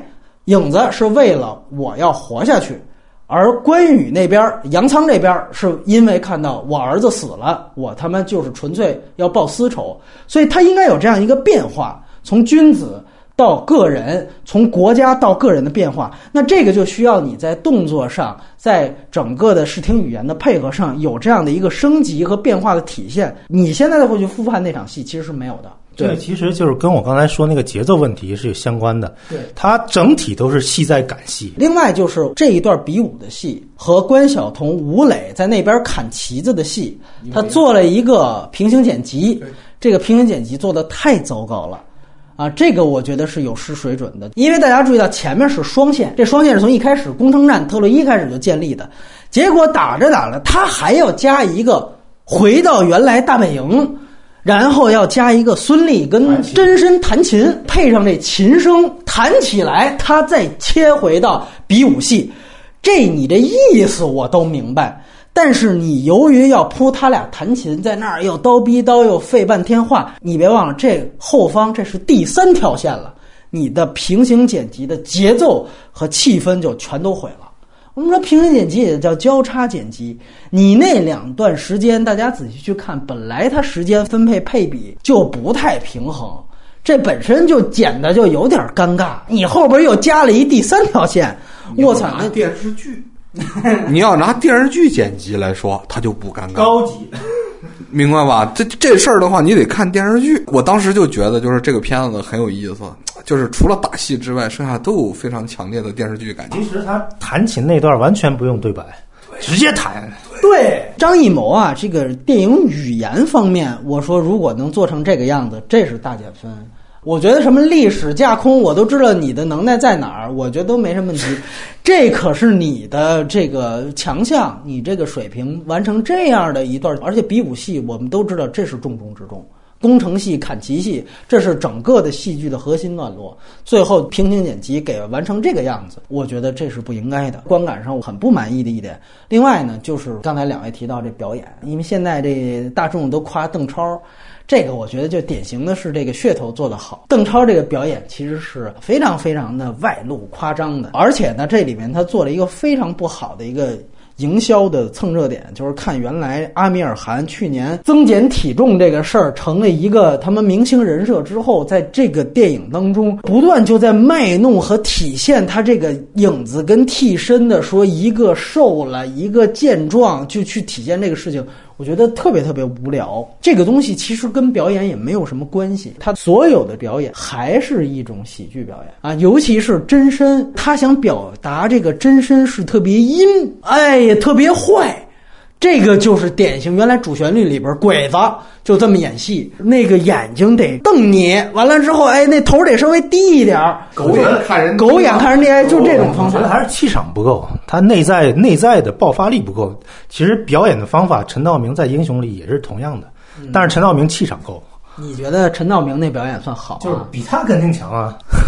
没演坏人呢，问题是坏人好人是无所谓。陈道明那个，我们外延环节谈吧。我觉得就是一个笑话。不是你，你跟邓超比啊？跟邓超比，我觉得，我觉得还不哎，对我觉得还是邓超更好一些。哎，呃，我我邓超比这个《康熙王朝》里的陈道明要好。电视剧我不评价，我这里我也下一个判。判断，因为这次呢，文章的那个《胖子特工队》也上映了。我说邓超这个表演，在我看来，甚至还不如文章。啊，有文章你别说，文章是一个在台词把握上是一个很有天赋的一个演员。我我就论表演能力来讲，就是《一步之遥》开头那场戏，就没几个人能演成那样的。他其实是姜文这个演法的一个非常合适的接班人。我这样说，我就觉得整个演员表演，张艺谋要负责的东西，我觉得是非常大。你如果大家注意一下，除了他早期个别的最优秀那几个作品之外，张艺谋对于演员的表演的调教，是他生涯的一大短板。我甚至可以这样说。而且他还非常不加遮掩的天天用流量明星，你本身你就不会调教演员。我这么说，就是邓超他也演过《烈日灼心》。在《烈日灼心》里边，就要比他在《影》里面要好。这个绝对跟曹保平调教演员的能力和张艺谋的这个能力，这是一个有直观的体现的东西。没要求，就是郑恺。没错，没错。前面的表表演的话也挺奇怪的，就是他最开始的时候真的很放松，就是浪的那种，就是真是放飞自我。这个片子里有一个很奇怪的东西，比如孙尚香，就是这个这关晓彤这个角色。他说我本来就是一个直肠子，但是我操，你不觉得他站在那屏风后头，在那哥？你干什么呢？就我他妈一下，我就觉得我在看，快把我哥带走，你知道吗？我说我操，我一下穿越到那儿去了。你又花了这么多心思去做这布景，你是不是要一个仪式感的营造？您这儿戳一这个，然后来这么几个台词，这整个对于仪式感的破坏，对于氛围的破坏。这是有一种穿越之感的，他最后达到一个效果吧，类似于比如说《色戒》里边王力宏，就觉得 啊，本来王力宏他演的就是一个什么都不懂的一个青年学生，愣头青，所以他那么演，恰巧可能就符合这气质。可是你看，在这里边，就他是最突兀的，就这不是说这演员因为演技差。我就让他演一直肠子，不是这么简单，绝对没有这么一个说你不经过任何艺术提炼你就直接往上放，所以整个表演的问题，张艺谋要负责。而且这就是他生涯的一大短板。我这次回看他其他作品，这绝对跟他本人是有关系。说不准人一个人都占一半姑娘说不准人家都带一半的号召力。你这想象的，我觉得你这不对，真的。你这考虑问题太太片面。对，太片面，没有考虑市场。市场，市场，市场就是傻逼进电电电影院了，就像我这样的傻逼进去了，对不对？所以这事儿。我觉得啊，真的要考虑人家的票房号召力。你别来劲了，你刚才他妈高级黑半天。另外一个是原创性上，作为我来讲要扣一点分儿。这个呢，不在形式，也在概念。张艺谋呢，可以说他。一辈子他自己也是黑泽明的一个影子，他就没走出黑泽明这个阴影。就这个片子的原著小说是一个三国的同人小说，但是这个电影它也可以视为是黑泽明《影武者》的一个同人电影。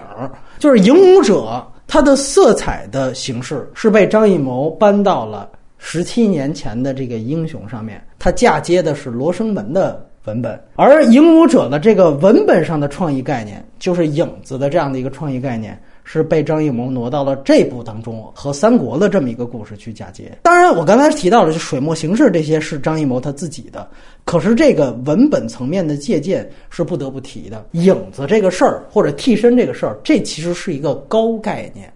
那高概念它一定是有一个原创属性的。我们说黑泽明他根据这个高概念，他其实是。承载搭起了一个更大的一个建筑，而这个片呢，基本上就是在消费这个高概念，还利用一下明星价值。可是这个高概念本身，它是来源于。黑泽明的，而且我们也注意到这里面一个文本改编的细节，就是原来那个《荆州杀》其实是非常长的一个同人小说，它有很多很多的细节，细枝末节，中间影子这一段只是它其中的一部分。张艺谋他说：“我做了大刀阔斧的改进，我最后就是保留和扩大影子这个东西。”那我相信，让他看到这影子这东西可以做出一个电影，要有一个电影感的东西，这所有的创意的灵感来源，它一定是逃不开《影武者》的。啊，因为那个已经是一个视觉化的东西去摆在那儿了，就这个高概念的原创性上是要打折的。这里我顺便说一句，就像无双里边替那个印钞去洗白一样，你感觉这里边张艺谋他说这影子里边有句话，就是说您以为没有真身就没有影子吗？你感觉他好像也是在替自己的这个原创性找吧一样。就是大家都说十一档同时上的三部电影都在讲替身，当然最烂的一部我们连提都没提。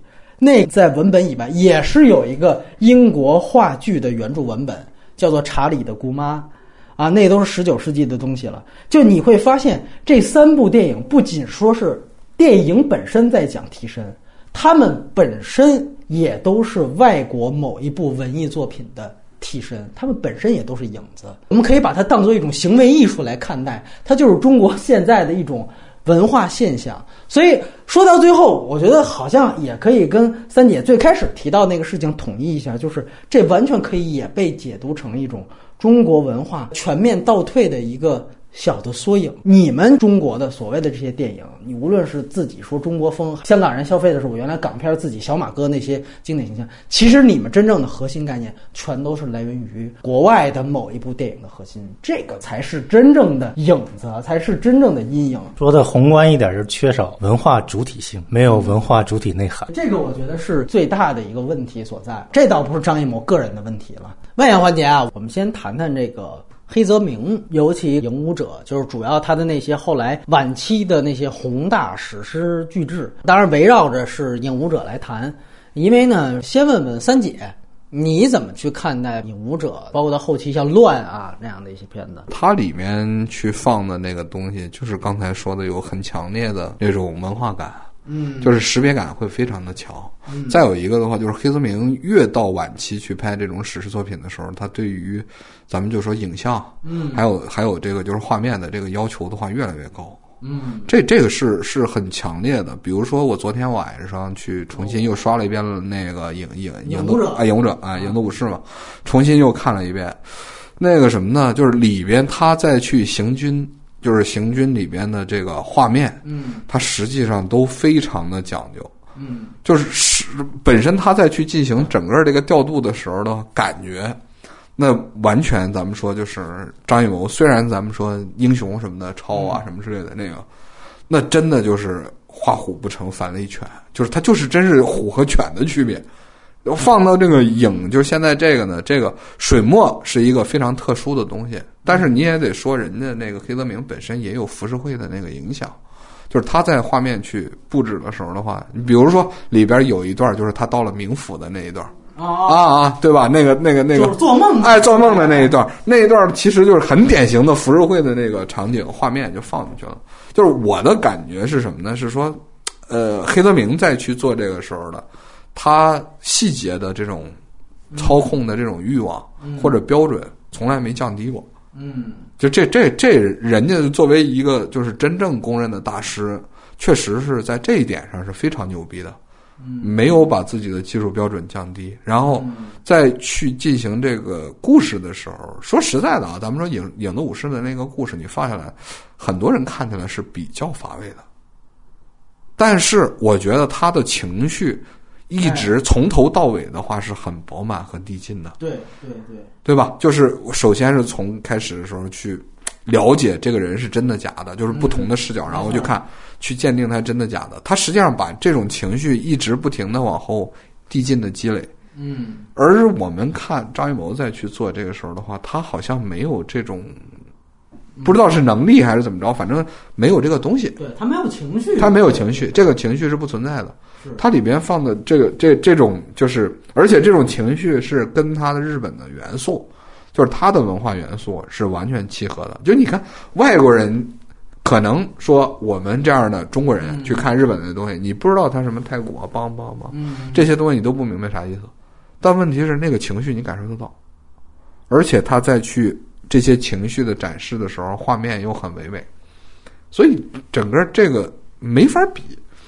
就虽然都带了个影啊，嗯都有替身的概念，从架构也好，还是说从文化的这种就是感觉，还有当然电影本身，咱们说技法上我又不懂，就从刚才说的这些直观感觉来讲的话，它是格局非常宏大，我们的格局非常的小。按理说日本是个小国，嗯对吧？而且我们经常会去对他有一个贬低，就是说因为他是个岛国，所以他去做很多东西的时候的话，他属于是小里小气的。嗯但是黑泽明并不一样，他在很多是室内的这个场景，对吧？很多是室内的场景，但是哪怕是室内的场景，他在操作的时候，你都能感觉到这种气势的宏大。而我们说，在《影》这个片子里边，张艺谋即使把一个大殿上面放满了人，我们仍觉得他是非常逼仄或者是说小气的。对对对，甚至那些人的话，连个布景都就是美感的布景，我都我都觉得算不上。就是水墨之美，他没有把它展示出来。它放在放在那儿以后的话，是一种什么呢？是一种符号，就是老外能识别的，就是八卦阴阳啊，然后那个什么黑白对立，放在那儿就行了。对，这就可以了。我我问一下啊，就是就你看过的黑泽明里边儿，你觉得你最喜欢的是哪部？我最喜欢是乱，哦，我最喜欢的是乱。那就更其实应该是更后面了。对，更后面，对我最喜欢是乱。呃前面那个什么的七武士的话也挺喜欢，但是七武士它本身聚焦就是底层，它黑白片儿嘛，对，它在黑白片儿的话，那种刺激说实在的不够，没有没有达到那种程度，就是对我个人来说的话，没达到那种程度。呃，虽然从剧本身还有人物的展示来讲的话，其实是七五式更好，是实话实说，我觉得啊，就说那个东西更好。但是我最冲击的是乱。嗯，一方面它有莎士比亚的那个啊李李尔王的李尔王的那个架构在里边，这实际上《李尔王》的话，不止他翻拍嘛，嗯谁也翻拍嘛，对吧？都有嘛。好多人都好好好多人都翻拍过，对。但是就是说，他把日本的那种文化元素，我完全架空，我什么都没有。但是我就把这个架空的故事讲的，一方面有日本的那种感觉，另一方面的话又有非常宏大的这种这种这种嗯气势啊，这种东西。他探讨的人性的问题呢，也真的去深入到了人的这个内心里边。而我们去看这个，就是张艺谋，往往他的人物里边的内心是残缺的。嗯就就就从从从始至终的话，他就是个缺，就就就像怎么说呢？就一个人只放一小块儿，就是放大嘛，他只做放大加法。啊，那天我听谁说的？说啊，看《走向共和》里边说嘛，只会做加法嘛。有些人聪明人的话，他会做减法，像像黑泽明的话，就能去做这样的一个工作。张瑞是怎么看？近几年没有去重新看啊，所以年代比较久远了。只能说，只能说我印象中比较喜欢的有几部，一个是《罗生门》，一个是呃《旧事》，还有《乱》《影武者》，以及他最后那个《生之欲嗯最后应该是梦》啊。不不，我就是说后期的，后期的有一个《生之欲》，梦梦也还可以，但是我更喜欢那个《生之欲》。那那你就觉得，比如说，就拿他拍像这种史诗战争片来讲，就刚才我们提到的像《影武者》这些，你觉得和张艺谋的对比呢？呃，对比的话，我觉得不在一个时代框架内，如果去硬做对比，会有一些呃不是特别能说服人的东西在因。为他自己说受这影响嘛，对吧？这个这个，我觉得张艺谋不是说过一句话吗？天下文章一大抄，就看你抄的妙不妙。其实从那个，这是他说的，这是那也是他他抄的，是吧？呃，不管谁说的，你找不着这人了。嗯，完了，那黑泽明其实也是在借鉴一些故事结构或者是莎士比亚的东西嘛。啊，他原创的其实还是形式上的东西。我觉得他作为一个导演，在那个年代能够搞出像《罗生门》那样的段位那种结构，再到后边的那种宏大的那种战争场面，甚至是就是一些史诗感的东西，这个就是最难得的。他是一个创始，就是创始人，这是他牛逼的地方。但是从如果从我们现在的眼光去看他以前的作品，其实是我替很多人说一句话，其实是挺挺乏味的。对，无聊。嗯，对，就很多人都看不下去。你如果看进去了，他非常牛逼，就像就像看小金一样。但是如果很多人就就压根儿就进入不了，因为你这个时代已经不是那样一个心境了，你再去去恢复到那样一个情境里面，你如果不是影迷的话，就很难。你如果不是对他对电影史或者是电影大师、电影艺术有想去研究，或者是想去贴合人的特别深的内心世界的话，就很难去进入他的世界。所以得拍影是吧？嗯，这所以张艺谋现在得拍影，真的就是现在他要迎合，他的问题也在这儿，他的他的聪明也在这儿。在我们看来，可能他是一个不太高明的一个妥协的东西，但是在比如说大众看来或者市场看来，我就能接受这样的东西。我如果拍一个聂隐娘，那票房就不行啊，就看的人很少啊。这如果从传播的角度来讲是一件好事儿，但是从艺术角度来讲肯定不是。嗯啊，所以我觉得黑泽明厉害的就是在于他这种独创性、开创性。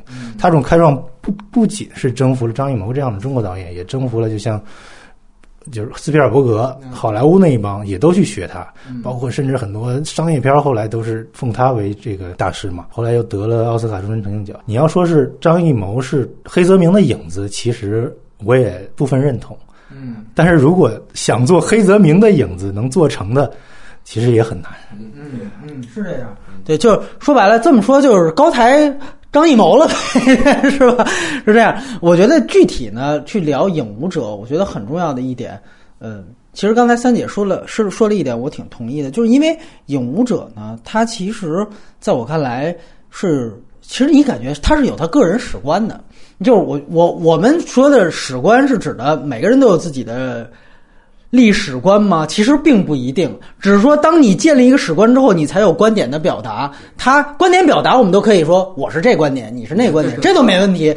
但是你起码知道这导演他有史观，这个是很重要的一件。另外就是人文关怀，这个其实恰恰是张艺谋呃不是说影没有，从来就没有过的这么两件东西，而这两件东西定义了“史诗”二字。所以我觉得这是特别重要的一件事情，不是刻意抬高什么黑泽天皇什么的，就是大家有兴趣自己去看，确实有些东西是非同凡响的。我们就拿《影武者》来说，就是他其实关于就替身这件事情，我们去我们可以去分析邓超这个替身和他里面那个替身，他里面这替身你可以解读出起码三层的主题意思，一个是关于个体的他自己的影子的悲剧和宿命感，他怎么去通过这个影子。呃，有这个悲剧宿命感呢，就是原本他就是一个底层，你也可以说他是一个棋子。但这里面为什么我说我揪邓超那些，他有一个主动被动，开始他都是被动的，直到中间有一场戏，他发现家臣说我们已经打算把这个主人死讯都公布了，这个时候他发现其实旁边有人在刺探，他这个时候他觉得自己好像有义务去做点什么，有责任去做点什么。这场戏特别好的一点就是他怎么拍。他让这个替身跑到了那个河的水里边，在河水里面，最后去呃去拜这个事情，就是恳求大家，你们还是用我，就是你完全可以立刻就明白，就是河水河流就像洪流一样，在这个时候，这个人自己跑到了洪历史的洪流当中，他加入这个东西，这不是过度解读。你再去看最后一个镜头，最后他走入了洪流，死在了这儿，和风林火山的旗子一块儿沉在了洪流里面。这就是电影语言的表意，把这个个体的命运、宿命感东西全都出来。洪流是一个，另外一个就是黑马，这个道具的使用多精妙。就是说，他最后其实所有的人他都骗过了，对吧？但是他们说，真正的王，那个最牛逼的那匹啊黑马，只有真正的王他才能骑上去。结果最后这个人他的宿命啊、他的悲剧性就体现在我连人都能蒙过了。所以本来是不让他去碰那马的，但是他自己偷偷跑去。我觉得我可以去，甚至他旁边那些本来要看着他的人说：“哎，你们怎么不跟他在一块儿？”说他都已经成为主公本人了，我还我们还需要看着他吗？他就已经是他本人了，他在战场上都能做的那么好了，结果没看住他去骑那匹黑马坠马，一下子所有的这个事情全部败露。哦，原来在这一刹那，他也就是个影子，就是通过比如说黑马这样的一个符号，这是一个生灵。就是你骗得过人，人是尔虞我诈，但是你骗不过他，这个把所有的这种微妙性全都体现出来了。这个是只是关于他个人的东西，而且还有第二层，就是说，那关于谁才是王位真正的继承者、精神继承者，他其实也有一个讨论，就是关于这个影子和最后那个儿子的对比。最后你会发现，影子在那儿坐镇，这仗打得赢。最后他妈儿子最后把影子轰走了，儿子那你说这是亲骨肉，这是合法继承人，结果他妈江山丢了，这个是多大的一个反讽？那是你会发现这又是情理之中的一事。为什么？哦，原来我当的这个主人本身也是底层出身，所以他这里边其实有一种反讽在里边，就是告诉你这些，就是我们说这个那红衣带，哎，不是红衣带，就是所有的官衣带。他们其实本身很多就是草莽出身，所以这影子能最后装得像，也不是装，他就是一个歪打正着。反倒他的儿子那就是红二代了，反倒很多东西他失去了他父亲的锋芒。所以谁才是真正王位精神的继承者？他这里面是有自己思考，他通过这个东西表达，你又觉得哎，这逻辑如此清楚，呃，这个。太不同凡响了，就这个也是，而且这里面也就是有这种反讽，就是最后一个小偷，一个窃贼，做的比他真正的儿子要更像王，那这王位本身，他莫尝不就是一个反讽吗？这就是黑泽明的史观，就是窃国者，某种程度上跟窃钩者没什么区别嘛，他就是在通过这个东西，大家都能把一个很明白的，哦，窃国者诸侯，窃钩者诛。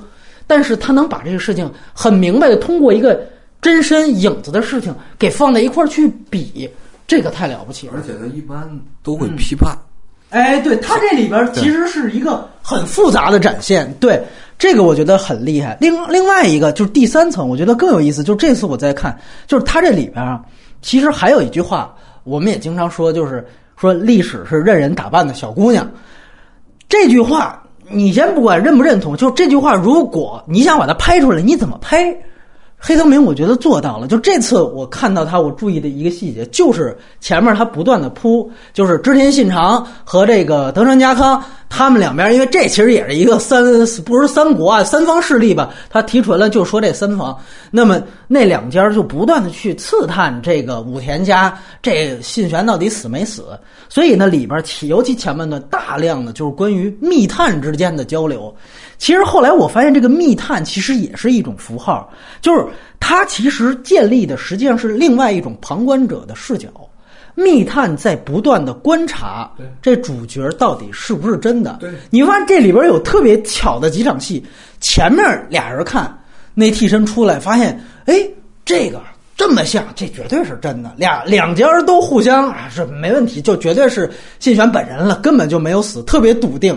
后来碰上另外一个老者，那老者跟他们讲说：“你看那个旁边那有一个轿子，中间停下来，然后呃把那药童杀了，然后那轿子又折回去了，又分析完了，又又加上说了一堆其他的细节，他们就觉得，哎，那这肯定就是假的，就是这个绝对百分之百是假。你就会发现，这个其实就特别像是不同的时代、不同的角度的人来看待历史。”就他特别有这样的一种，就是预言色彩，就是你看到的什么，你当时百分之百认定的是他们，你后来你不顾打脸，也觉得哎，肯定不是他，你说的也如此笃定，这不就是整个世人对于历史的态度？就像这些旁观者对于你看待这到底是影子。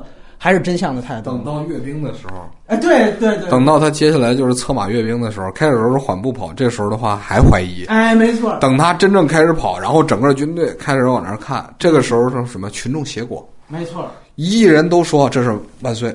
嗯。那么这个时候的话，我操，这就是，哎，连滚带爬的跑来，那就是他，就是他。我操，这就是。他实际上的话，就把这个东西一层一层去放在一块。没错，没错，这个是非常清楚的。你包括到最后。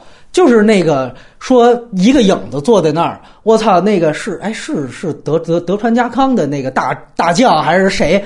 我操，直接就我操，看他坐那儿，我他妈就撤了，对，就他妈撤了。就这个其实也是非常大的一个呃，就是它里边埋的一个反讽的东西。就确实你你会发现，就是所谓的王这个位置的这个符号感。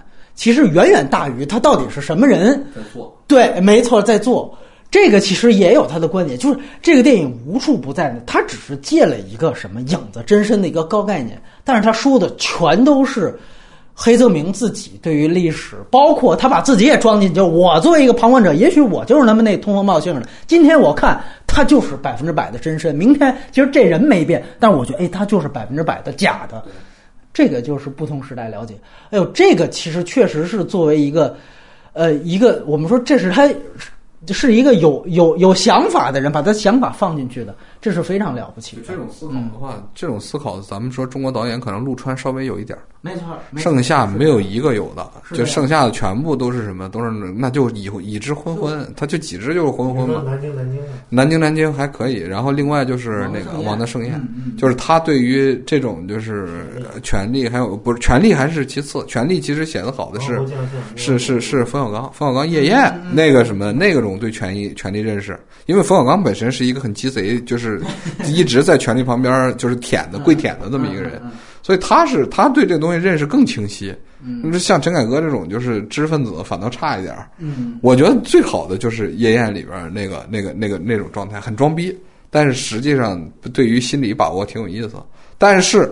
真正说有反思的，就是王的盛宴和和王南京南京都不算，就是王的盛宴有反思。王侯将相宁有种？不是，都还不是这个，不是这个。我我我们待会儿再谈王盛先先先先说这个黑泽明这事儿。对，所以我个人觉得这个是你现在再去看《影武者》非常厉害的。另外就是形式上，你会发现，呃，《影武者》开场镜头碾压一切。就这开场镜头，我当时我在看，我发现就是很简单，三个人。穿的一样的衣服坐在那儿，中间是真身，旁边是他兄弟，另外一个是替身，三个人坐在那儿，一个将近七分钟的长镜头，完了把所有的关系交代出来，就这一个镜头往那儿一拍，我就知道告诉你这电影要干什么，他们的剧情是怎么样，这就是一个定场镜头放在这儿，我操，这就已经能碾压一切的东西。如果你注意到一些细节的话，别看镜头不动，你会发现最主要的打光只有一个人有影子，就是真身有影子。另外两个人都是没有影子的。如果你再带着打光，你就看影子，看这三个小时，你会发现所有有没有影子的这个关系和他们的人物弧光上转变是非常贴近的。就他每一个，所以你我们说他不搞这种特形式化极端的东西，但是他每一点的所有的形式都是在为他的主题来服务的，这个是相当相当了不起的一件事情啊！而且我们我们再说另外一个，我必须要强调，就是黑泽明的晚期作品，大家如果注意，不仅仅是说他借鉴莎士比亚的东西，他晚年的作品大量的配乐都是交响乐。他的配乐全都用西方的这种宏大交响乐叙事。当然，之前我们都知道那个塞乔·莱昂内，呃，传出跟他打官司，就是说那个呃那个是《荒野大镖客》抄了这个七武士什么的。最后最后还真的判黑泽明赢了，因为就是抄的。但实际上，黑泽明也从蔡乔·莱昂内那儿学了很多，就是莫莫里康内的配乐。所以后来他的很多宏大叙事，有的很多步调很像莫里康内的范儿。他这东西是完全不顺拐的。大家想想，哎呦，黑泽明那日本的传统文化代言人，就这都他妈特顺拐行吗。你仔细去看黑泽明的这些关于他的这些呃这个历历史片，他的所有的音乐全都是交响乐式的，他不搞顺拐。你看中这次咱们看影啊，就是他一想，哎呦，我这是中国风，咱们就得来吧，得弹琴，高山流水。嗯，这就是这就是这一个西北农民的 一个一个顺拐的想法。影武者里边的就是骑兵在出动的时候，嗯，只要他们开始加速，都用的是那个小号，对。都用的是同号，没错。实际上的话，他并没有非得刻意的说我要日本传统的，我当当当，我非得要搞那个是吧？不用太鼓声，不是。他在这上面不是这么干的。没错，你会注意到，其实黑泽明他的艺术形式他也有变化。但罗生门他是这样做的，早期的作品，这是一个导演对自己电影语言的一个非常自信的洋气。我不需要借助传统文化来给我的表达背书，我用什么方式我都可以完成我的表达。这才是大师，所以这个其实是非常不一样的一个艺术的体现。当然，你就更别说他整个对于战争片那个，大家如果看一场戏，可能现在确实有点接受不了，就是最后战败，风林火山往上扑啊，全倒了，然后最后他拍那些马怎么站起来又跌倒，那段戏他拍了得有十分钟长，大家会觉得这个。东西有意义吗？他当时自己画了很多的那种，就是概念，就属于兵败如山倒，马怎么样站起来又跌倒。他觉得他需要通过这么长的时间，就去展现兵败之后的这个结果，而不是交战的本身，去体现这种宿命感。就这个想法和魄力，现在大家因为现在啊，说白了就是大家全是好莱坞公式，你结果交代输了，人死了，完了拉字幕结束了，就是原来大家是不带那个东西的。所以现在也有人就是说，现在他妈大家都看好莱坞那套公式，把人味儿都给拍没了。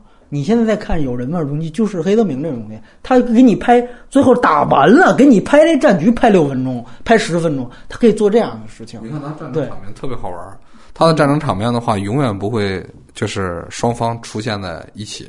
哎，对，没错。哎，他他实际上不出现。然后再有就是说，在比如说乱里边，乱。不存在说拿着那个什么长矛互相就非得那么一定要捅出血，像张艺谋这次是吧？这飙血的这样的一个东西，在在《影武者》里边最后那个那场，一一个是什么很长的镜头的话是不断的射击，嗯，对对对，哎，那边火枪射击，那个是一个长镜头，从左从从从右往往左摇，那个是，没错，然后那边坠马，对，然后那边是什么？坠马的场景都特别少，那边的话一直在拍那个圣赖。就是他儿子，他儿子在上面的那个那个整个的行为，就是指挥的行为，然后旁边人的反应，就就他一直是在用这个东西，然后就展示一个，然后最后就是全都是死尸。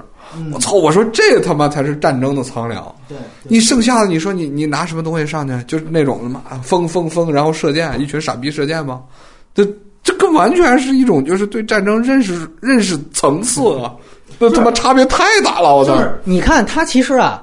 他有一个剧本上的编排，你记得就是那几个家臣，当意识到操扶这个官二代上去，就他妈还自己要出兵打，就知道已经要就知道已经肯定输了，所以他先交代仗还没打，先交代。哥几哥几个就说武田家灭亡了，咱们这就去见老爷去了，哎，就已经就已经都确定已经兵败了，也就是说他不做悬念。对，我在战争这儿我不要好莱坞那种悬念，没有悬念。必败。我交代的是你，我要给你看的就是你所谓的战争最后的残酷和苍凉的东西。我不在这儿做剧情悬念，这个东西不是我的讨论重点。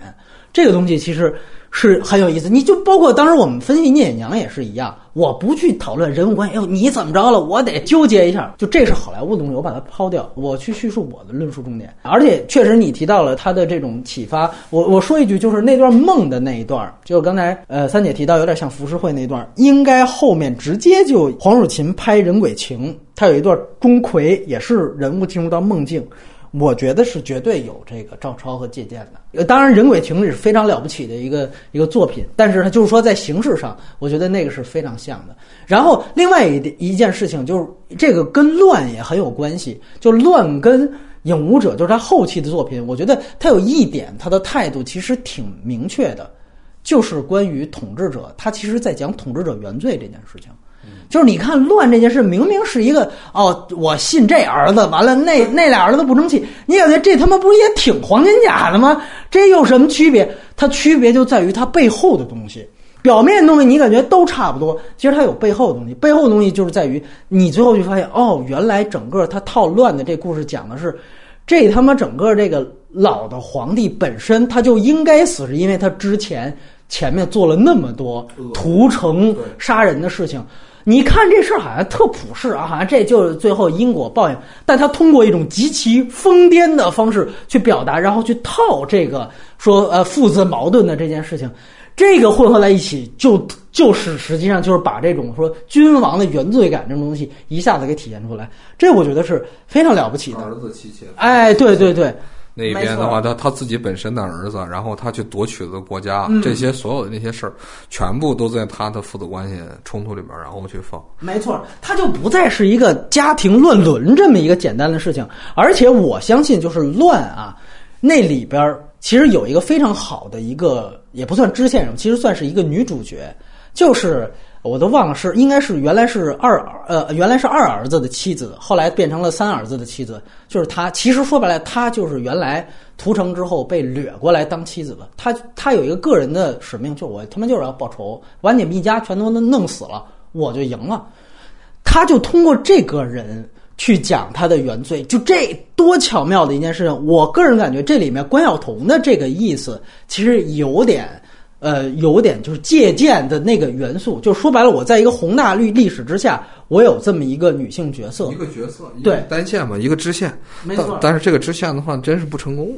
你说影啊，还是影是吧？啊，就是说他呃有很多执行上的，因为他想讲的事儿都没那么复杂。对，所以我觉得，但其实你会发现在乱里边儿，哎，那个感觉是超好。你包括记得说那个呃人头我给你割下来了，完了，一打开是他们一个狐狸的石雕头。他说你他妈干嘛呢？这个他就说啊，那个因为那个你不是觉得正室是狐狸精吗？啊，他变成狐狸的时候我给砍下来，就他把。就是在传统大臣眼里边，这么一个女人，就是他们一个祸国殃民的误国的一个人。我对付她，我就用你的这样的一个权谋。但站在这个女性角度，就这个其实是黑泽明特别不一样的地方。一般就是，尤其直男导演这么拍，就是这女的就是他妈的红颜祸水嘛，就是她，这就是误国。但是她不是，她跟你讲这个女人她为什么这样做，她动机呢？原来最后她也是一个原罪的体现。你必然要还还的方式，就是通过她的这个。子嗣，就他所有东西建立的是非常满满当当的，我所以我觉得那个是呃黑泽明很了不起的一一个地方，所以我也真的觉得，呃，有的时候，呃，确实这里边可能是一个皮毛上的借鉴，呃，有他后来的东西。当然，顺便说一句，《影武者》当时其实黑泽明啊晚年也是挺大争议的，日本那个国内很多人已经对他很不满了啊，觉得也是，其实他是一个后后期挺挺苍凉的一个人物。后来他那《影武者》之所以能拍出来，那是因为那个呃科波拉和卢卡斯到那个二十世纪福斯给他找的好莱坞的钱，最后把那个电影给拍出来的。啊，这个我觉得也算是一个特别牛逼的一个影史佳话，就是你前面的作品七武士那样作品，影响了像卢卡斯，他最后做了啊达斯维达这么一个黑武士的一个角色，你会发现绝地武士完全是日本武士的概念。呃，但后来因为《星球大战》成了爆款成了一个商业片的名作，所以我拿这些我的话语权，我又去反哺，让大师去完成了后期他那么厉害的作品长城啊，那也是好莱坞的钱对吧？是是是，对反哺了嘛？那长城那那是吧？对不对？没得说了。对对对对对对对，所以说我觉得还是还是要加入。然后另外一个特别讽刺一点就是，当我们看到那个哦，对，这里还得说就是。呃，确实，他在《影武者》里面做了一个事儿，就是风林火山的那个旗子的体现。然后那个片子后来放到国外呢，因为呃，尤其西方观众，他他不认识汉字，他们觉得还是有点分不太清楚，所以他到乱里面。他才使用了，就是把所有的哎军队标记出不同的颜色，所以乱的那个颜色质感是真正的被英雄拿过去直接就用了啊！就这段是红的，那段是绿的。